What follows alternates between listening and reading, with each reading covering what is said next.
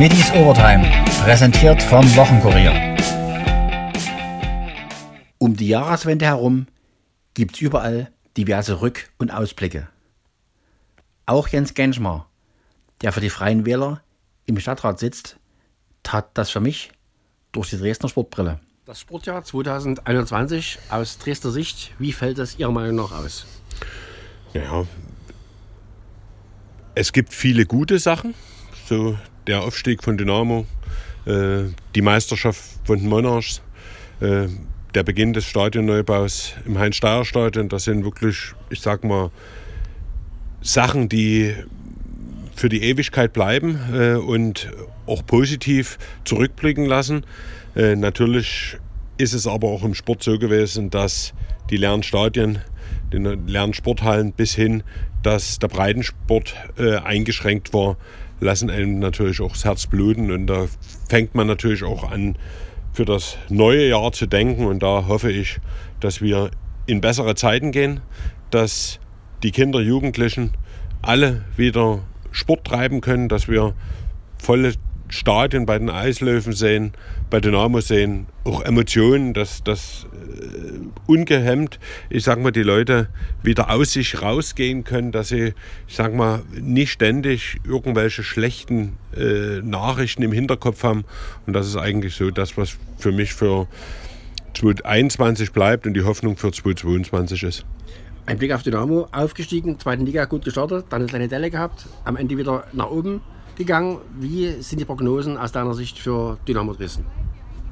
Also ich finde, äh, als Aufsteiger hat man es natürlich immer schwer. Äh, am Anfang war es so, wie es meistens ist. Ich sage mal, die Mannschaft ist mit viel Elan in die neue Saison gestartet. Als Neuling bist du vielleicht ab und zu ein bisschen unter, äh, wirst unterschätzt. Äh, das hat man optimal genutzt, hat damit viele Punkte geholt, auch super gespielt eigentlich, das was gebracht wurde. Dann kam die Delle, Verletzung, äh, aber man hat sich dann wieder rausgearbeitet. Äh, Emotionen bleiben natürlich dann immer so, so ein Derby-Sieg im Schacht. Äh, und ich bin immer ein positiver Mensch und denke, dass die Mannschaft das Zeug hat, die Klasse zu halten, auch vielleicht rechtzeitig die Klasse zu halten, dass man nie ins große äh, Zittern wiederkommt als Fans, als Verein, als äh, Spieler, dass man irgendwo schon ein paar Spieltage vor Ende der Saison sozusagen die, den Klassenerhalt sicher hat und dann können wir auch wieder in die neue Saison positiv denken. Jetzt im Januar sind Verstärkungen angedacht und auch nötig, deiner Meinung nach? Das muss die Mannschaft äh, und, und, und, und, das Trainerteam und der sportliche Leitung äh, entscheiden. Ich denke mal, wenn der eine oder andere Spieler geht, vielleicht doch in, beim anderen Verein eine neue Herausforderung sucht, dann wird bestimmt was geholt. Äh, aber man hat ja gesehen in Aue auch bei anderen Spielen, dass die Mannschaft eigentlich funktioniert. Man die Punkte geholt hat und das soll die Mannschaft, ich glaube, in der Winterpause ist es immer schwer, dann wirklich jemanden zu holen, der dann der ganz große Reiser wird, wenn das Trainerteam denkt, dass man punktuell was findet und auf dem Markt ist, dass Dynamo helfen kann, dann wäre umso besser. Genschmars Wunsch wurde erhört. Dynamo präsentierte am zweiten Trainingstag des neuen Jahres zwei Zugänge. Bayern-Talent Oliver Battista Meyer unterschrieb bis 2025 bei den Schwarz-Gelben. Der 20-jährige offensive Mittelfeldspieler könnte ein echter Glücksgriff sein.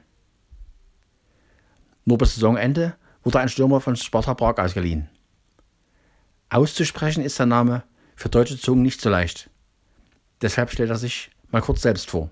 Hallo Dynamo-Fans, ich heiße Václav Drechal und ich freue mich auf euch.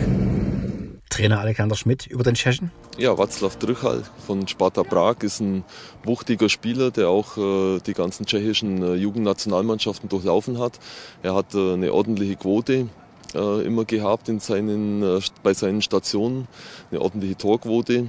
Ist ein kräftiger, ein wuchtiger, ein robuster Stürmer und äh, ähnlich bei ihm einfach hoffen wir uns, dass wir ihn jetzt richtig in die Spur reinbekommen, dass er hier in der zweiten Liga Fuß fasst und, und dass er einfach wertvoll ist für uns. Bei Meier gerät Schmidt für seine Verhältnisse regelrecht ins Schwärmen. Ja, Oliver Battista Meyer ist ein äh, schneller Spieler, sehr, technisch sehr gut, ja, ein sehr gutes, sehr hohes Spielverständnis.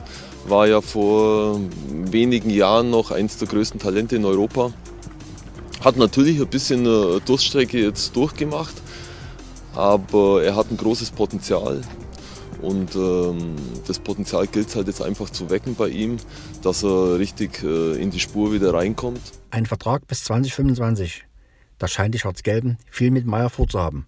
Schmidt? Ich glaube halt einfach, dass es schon so eine Art schlafender Riese ist, was sein Talent betrifft. Und wenn wir das äh, jetzt äh, weiter richtig fördern und ihn weiter richtig ausbilden, beziehungsweise einfach weiter in die, in die Spur reinbringen, dann, dann könnte eine große Bereicherung werden für uns. Meier selbst über seine erste Einheit in Dresden? Also es hat extrem Spaß gemacht, erstmal das Training. Ähm, die Mannschaft hat mich super aufgenommen, die ganzen Spieler, wie Trainer, Staff-Team, alles super angenommen. Es hat richtig Spaß gemacht einfach heute und ich freue mich einfach auf die Zeit hier. Apropos Training. Kapitän Janik Stark staunte nicht schlecht über die Intensität. Ja, ehrlich gesagt etwas unerwartet, der knackige Start. Ähm, aber ne, wurde vorher noch besprochen, dass die Vorbereitungszeit extrem kurz ist. Ähm, das nächste Spiel gegen HSV ja, geht jetzt Schlag auf Schlag alles. Ähm, deswegen müssen wir jetzt die erste Woche voll durchziehen. Bisschen an den Grundlagen arbeiten und ja, damit ging es heute direkt los. Wie sehen die wenigen Tage bis zum Start am 14. Januar gegen den HSV aus? Stark? Ja, wie gesagt, Grundlagen. Ähm, dann werden wir taktische Feinheiten einarbeiten, ähm, im athletischen Bereich viel machen. Also sind einige athletische Einheiten angesetzt, was ich jetzt auf dem Trainingsplan bis jetzt gesehen habe. Ähm, ja, dann der krönende Abschluss ist dann am Wochenende das Spiel gegen Aue. Ähm, und dann denke ich, sind wir schon wieder im normalen Trainingsrhythmus drin mit der Vorbereitung auf den HSV. Weiter auf der Erfolgswelle schwimmen die Eislöwen. Das letzte Spiel im alten Jahr gewann sie 5 zu 2. Trainer Andreas Brockmann nach dem Erfolg gegen Kaufbeuren. Ja, auf alle Fälle. Es ist schön, wenn man mit einem Sieg ins neue Jahr geht oder sich verabschiedet im, im, im alten Jahr. Und Gust war sehr, sehr, Krefeld sehr gute, äh, Krefeld, Entschuldigung. Kaufbeuren eine sehr gute Mannschaft, auch sehr diszipliniert, haben wir druckvoll gespielt und es ist immer gefährlich und alles. Und auch gerade am Anfang, wir haben die eine oder andere gute Chance gehabt, wo wir nicht genützt haben und dann bei einem 1-0-Spiel gewusst, es wird eng. Und, Powerplay hat heute auch nicht so gut funktioniert. Oder auch Kaufbeuren hat sehr gut Unterzahl gespielt und es war ein sehr, sehr enges Spiel über 60 Minuten. Und, und, äh, aber wir sind natürlich ähm, gerade am Ende des Tages froh, dass wir am Schluss das Spiel dann gedreht haben und, und Trey hat richtig gesagt, er hat vielleicht das entscheidende Situation oder die entscheiden, weiß man nicht, aber es hätte auch anders.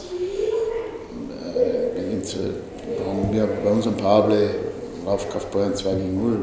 Das sollte natürlich nicht sein. Die gut aufpasst. Und, äh, ja, wir sind sehr glücklich für die drei Punkte. Die sind wichtig. Und äh, zum Niklas, ja, das ist natürlich, äh, es tut natürlich weh. Es ist nicht schön, wenn sowas passiert. Sehr unglücklich natürlich. Die sind beide in die Bande reingefallen und mit Sicherheit keiner was dafür kann. Äh, so wie es ausschaut, war die Schulter auch heraus, die ist mittlerweile wieder drin, aber da muss man natürlich genauer schauen, wie schlimm es ist. Und äh, ich hoffe, dass es nicht so schlimm ist.